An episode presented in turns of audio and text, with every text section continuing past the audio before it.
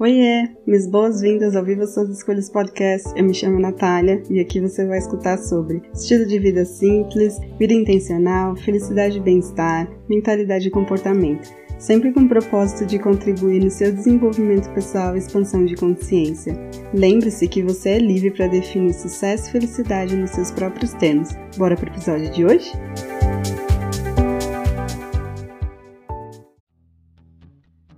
Olá, minhas boas-vindas a mais um episódio do Viva Suas Escolhas Podcast. Eu me chamo Natália e eu fico feliz de ter você por aqui hoje.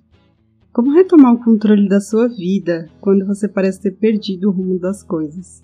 A sensação é que você está batendo com a cabeça na parede, mesmo sabendo que dói, caindo no mesmo buraco, sabendo que ele existe no seu caminho e que estamos rodando em círculos sabendo com toda certeza de que a gente não vai chegar em lugar nenhum e a gente simplesmente não consegue sair dessa rota. Bom, chegar nessa fase de vida e nessa temporada é osso.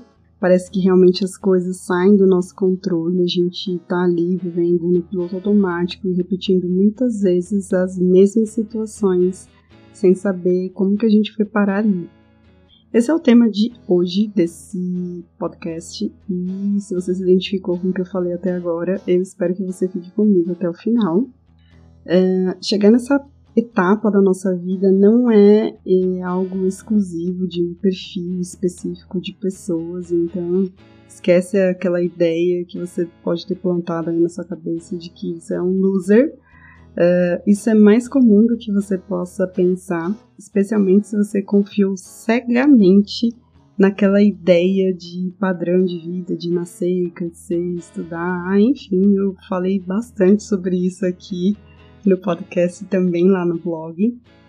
Uh, a gente traça esse plano infalível no estilo cebolinha e realmente acredita fielmente que a gente vai seguir esse plano perfeitinho, que nada vai sair do lugar e que tudo vai dar certo, tá? Até a página 2. um exemplo clássico disso é quando você olha para trás e você se pergunta no que deu errado. Afinal, por volta dos seus 20, você abriu mão de se dedicar aos seus estudos para você tentar aquela efetivação no estágio que você tanto precisava para se firmar na vida Daí lá por volta dos 25 a coisa já deu uma melhorada e você abriu mão de uma experiência diferente, de repente um intercâmbio ou sei lá, qualquer coisa aí que você curta fazer, porque você recebeu uma promessa de promoção no trabalho e, enfim, tinha que fazer um sacrifício, né? Daí chega os 30, a gente já tá surtado, porque ao invés de a gente estar mais presente na vida das pessoas e fazendo as coisas que a gente realmente gosta, porque em tese chegou naquela fase da estabilidade, a gente precisa fazer o nosso melhor para segurar o emprego e manter o padrão de vida. Daí, chega os 35 e a vontade que você tem é de chutar o balde e largar tudo, ah, porque bate, sei lá, uma depressão, uma ansiedade, básica, porque você percebe que não tem controle da sua vida como você imaginava. Pois é. é oh Lord. eu parei ali nos 30, já surtada e notada. É, e foi então que eu percebi que era hora de abandonar de vez o American Dream Lifestyle, de achar que eu vou trabalhar durante um certo período e lá na frente eu vou poder curtir, tipo, me entupindo de remédio para poder ficar bem, entre aspas, e abrindo mão da minha qualidade de vida. Que é isso, né, gente? A gente tem que olhar as coisas pelo que realmente é. é e nesse momento que a gente olha para as coisas como elas realmente são, a gente decide decidir que já teve o suficiente e que está na hora da gente colocar a nossa vida nos trilhos e que sim, a gente merece algo muito melhor do que é esperado de nós aí pela sociedade. Durante uns bons anos eu achei que eu estava fazendo a coisa certa, que eu estava no caminho certo, e mesmo tendo uma vida boa, estável, previsível, isso não me motivava, me dava aquele quentinho no coração era aquele constante sentimento de achar que eu estava vivendo a vida de alguém, uma vida que realmente não era minha, E de fato não era, porque não foi uma escolha consciente e madura. Eu tinha, sei lá, 17, 18 anos quando eu pensei em tudo que eu queria realizar, assim como talvez você é, tenha feito. É, e aí os meus níveis de dopamina estavam bem altos e meu córtex frontal ainda estava ali em desenvolvimento. E obviamente ninguém consegue tomar uma decisão realmente sábia nessa época da nossa vida. A gente só quer realmente dar aquela despirocada. E ainda vou falar bem seriamente, eu não despiroquei tanto assim.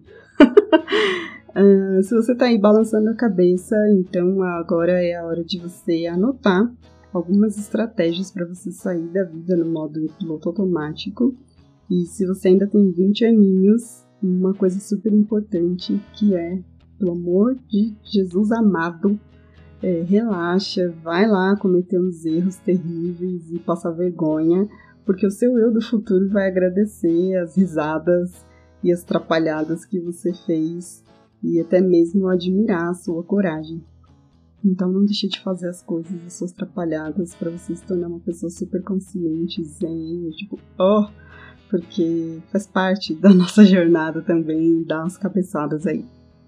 Então a primeira coisa é faxina mental descomplique a sua mente, especialmente com relação a valores pessoais, crenças de vida, preocupações, medos, angústias, todas essas coisas que sugam da nossa vitalidade. Bom, ao longo da nossa jornada a gente vai aprendendo várias coisas, mas depois a gente percebe que a gente se agarrou com muita força em ideias que talvez não façam sentido para a vida que a gente escolhe viver a partir de um certo momento. E pode ser que justamente isso acabe controlando a sua vida sem você se dar conta. Então, tira um tempinho simplesmente para você analisar e refletir algumas situações que te trazem incômodo, desconforto, raiva é, e o que você gostaria de ter no lugar disso. Pode usar aí da meditação, da atenção plena, do journaling, ou simplesmente tirar aí uns minutos para ficar olhando para o teto e pensar na vida, mas tire esse momento de reflexão que ele é extremamente importante para que você realmente consiga fazer essa faxina mental e fazer esse processo de desprogramar aquilo que você aprendeu ao longo da sua vida. É, encontra aí o seu jeito de tornar isso importante e, de certa forma, prazeroso, divertido. Não precisa ser mais uma tarefa eu tenho que da sua lista de atividades diárias. A segunda coisa importante é o que está no seu controle. Passando um tempo nessa atividade anterior de faxina mental, você vai perceber várias coisas aí significativas como os seus valores pessoais, as suas emoções, como você responde às situações. E nesse exercício você pode perceber se você estava agindo realmente no piloto automático né, ou se você estava agindo com base no medo que você sente, enfim, aí, em diversas situações aí da sua vida. Então as ações, as crenças, os comportamentos, pensamentos das outras pessoas não estão no nosso controle. Só que a forma como a gente enxerga ou responde às situações da nossa vida, sim, nós temos controle. E uma outra coisa super importante é a nossa energia é um recurso muito caro. Pra gente cair a um, dois, para levantar, dar um puta de um trabalho danado. E sabendo disso, você realmente vai escolher com muito mais maturidade onde e como você quer gastar essa energia que você recebe diariamente. Terceiro ponto, assuma o controle do seu tempo. Tem um tempinho escrevi lá no blog sobre como ser mais intencional com o seu tempo, a sua energia e seu dinheiro. É, nós temos muitas coisas competindo pelo nosso tempo, é trabalho, relacionamento, cuidado com nós mesmos, é alguma coisa que aconteceu que a gente não tinha previsto. Então é super natural a gente acreditar que precisa de mais tempo. A única coisa que a gente não pode fazer é se enganar acreditando que a gente realmente tem mais tempo. Porque esse é um dos bens mais escassos que a gente tem, porque não tem como voltar atrás e recuperar aquilo que foi usado. Quando a gente está cansada, a gente até pode ir lá, dormir, tirar um sono, a gente recupera um pouco da nossa energia, mas tempo não. Por isso, avalia com muito cuidado, com muito carinho as suas prioridades. É, fica super atento uh, aos seus prazeres de curto prazo, que é mídia social, Netflix, YouTube, os 80 milhões de podcasts aí que você acompanha. E principalmente, entenda que você não é a sua lista de tarefas e que não vai ter mais sucesso ou reconhecimento se esguelando de trabalhar seja qual for o trabalho, seja ser mãe integral, seja você trabalhar é, oito é, horas aí do seu dia sentada, é, enfim, não tem como você é, ter mais fazendo mais. A única coisa que você vai ter é um burnout. Então, cuidado. Revise o seu círculo de conexões. Eu comentei no pod passado que muito do meu esforço, do, do, da minha intenção foi revisar as minhas conexões, fosse de trabalho, família, amizade, enfim. E muito do que a gente aprende é por conta desse fator importante, relacionamentos. E se existe uma falta de suporte, se as suas amizades são condicionais apenas se você é, ou quando você, só porque você, uh, se tem mais gente tirando de você do que oferecendo, a conta não bate. E sim, pode vir uma sensação de descontrole com relação à sua vida se você tem relacionamentos desse tipo. As relações elas passam a ser com base na escravização ou na prostituição. No primeiro caso, a gente vive em função das pessoas e das necessidades delas, e no segundo, a gente doar uma parte preciosa da nossa personalidade, a nossa amizade, o nosso carinho, a nossa atenção e receber muito pouco ou nada de volta. Quinto ponto: não use o seu final de semana para você escapar da sua vida. Use o seu final de semana para você construir a vida que você quer e para que você se torne a pessoa que você deseja, ao invés de você tentar escapar da vida que você leva e retroceder. Foi lendo um artigo do Tim Denis que eu descobri essa frase bem recente e se você usa todo o seu final de semana para você encher a cara, a sua saúde é sacrificada. Se todo final de semana você gasta com besteira, as suas finanças são sacrificadas. Se você passa o final de semana apenas para você maratonar Netflix e vegetar na frente da televisão, o seu desenvolvimento pessoal é sacrificado. Então, seus hábitos, eles te levam para frente, e o que você faz para fugir te aprisiona. Simples assim a conta, não tenta é, ver se tem pegadinha, se é, será que é só isso? E sim, é só isso. Aquilo que você faz realmente para você construir alguma coisa diferente para você te leva para frente, te traz esse senso de que sua vida está fluindo. E quando você tenta fugir ao máximo, você sempre busca por aquilo que é confortável, que é gostosinho, que é quentinho, pode ter certeza que você vai é, ter essa sensação de prisão lá na frente. Ah, outro ponto para que você consiga ter essa sensação de controle com relação à sua vida é reconhecer onde você chegou e onde mais você pode ir.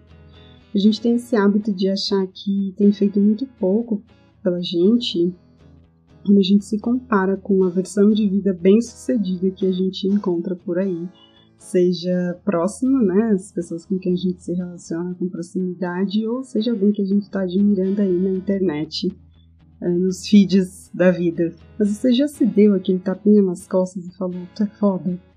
Crie o hábito de reconhecer os seus feitos, assim como você faz com quem você admira. Isso vai te ajudar a reconhecer os seus casos de sucesso, lembrar o que, que você fez no momento de encruzilhada e perceber o tanto que você fez com o pouco que você tinha e continuar se dando incentivos diários, sei lá, semanais, mensais, que seja, mas é você reconhecer o seu próprio valor. Você reconhecer a sua inteligência, a sua competência, suas habilidades e realmente você falar: Poxa, olha o tanto que já construí, olha onde eu cheguei, o que, que mais será que eu posso fazer? pela minha vida, por mim, onde, onde mais eu posso chegar. Muito disso foi o que me fez tomar decisões importantes e que eu não me arrependo de jeito nenhum. que foi cortar os happy hours e o álcool. Faz nem sei quanto tempo foi a última vez que eu coloquei álcool na boca e eu não sinto a menor falta. É, adotar uma vida mais simples, optar por uma alimentação ainda mais saudável, várias outras coisas que eu decidi decidir fazer pela minha vida para que eu realmente sentisse que as coisas estão dando certo para mim, que a vida está funcionando e trabalhando ao meu favor. E foi percebendo como isso trouxe coisas boas que eu me senti realmente motivada a manter os meus hábitos. Enfim, time que está ganhando a gente não mexe.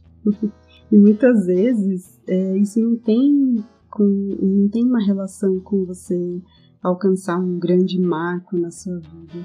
Porque a vida real e significativa ela acontece no dia a dia mesmo. É, você se sentir bem com a sua vida, com quem você é, e isso te traz essa sensação de plenitude. Bom, eu fico por aqui nesse episódio e eu aproveito para te convidar a conhecer mais sobre o meu trabalho lá no site que está novinho em folha. É, tem, sei lá, acho que dois meses que eu relancei tudo por lá. E também aproveito para dizer que a minha agenda está aberta caso algum dos meus serviços faça sentido para você nesse momento. Eu espero que você tenha gostado e fica agora de olho nos recadinhos. Hey, não vai embora ainda! Quero te agradecer por você ter apertado o play e ficado até aqui comigo. Se você curtiu esse episódio, não deixe de compartilhar com quem precisa saber disso hoje. Aproveita para me seguir e ficar por dentro dos próximos. Espero que você tenha gostado, aprendido e se divertido. E ah, se você quiser saber mais sobre meu trabalho, acesse o site nataliareis.com, Natalia com TH. Até mais!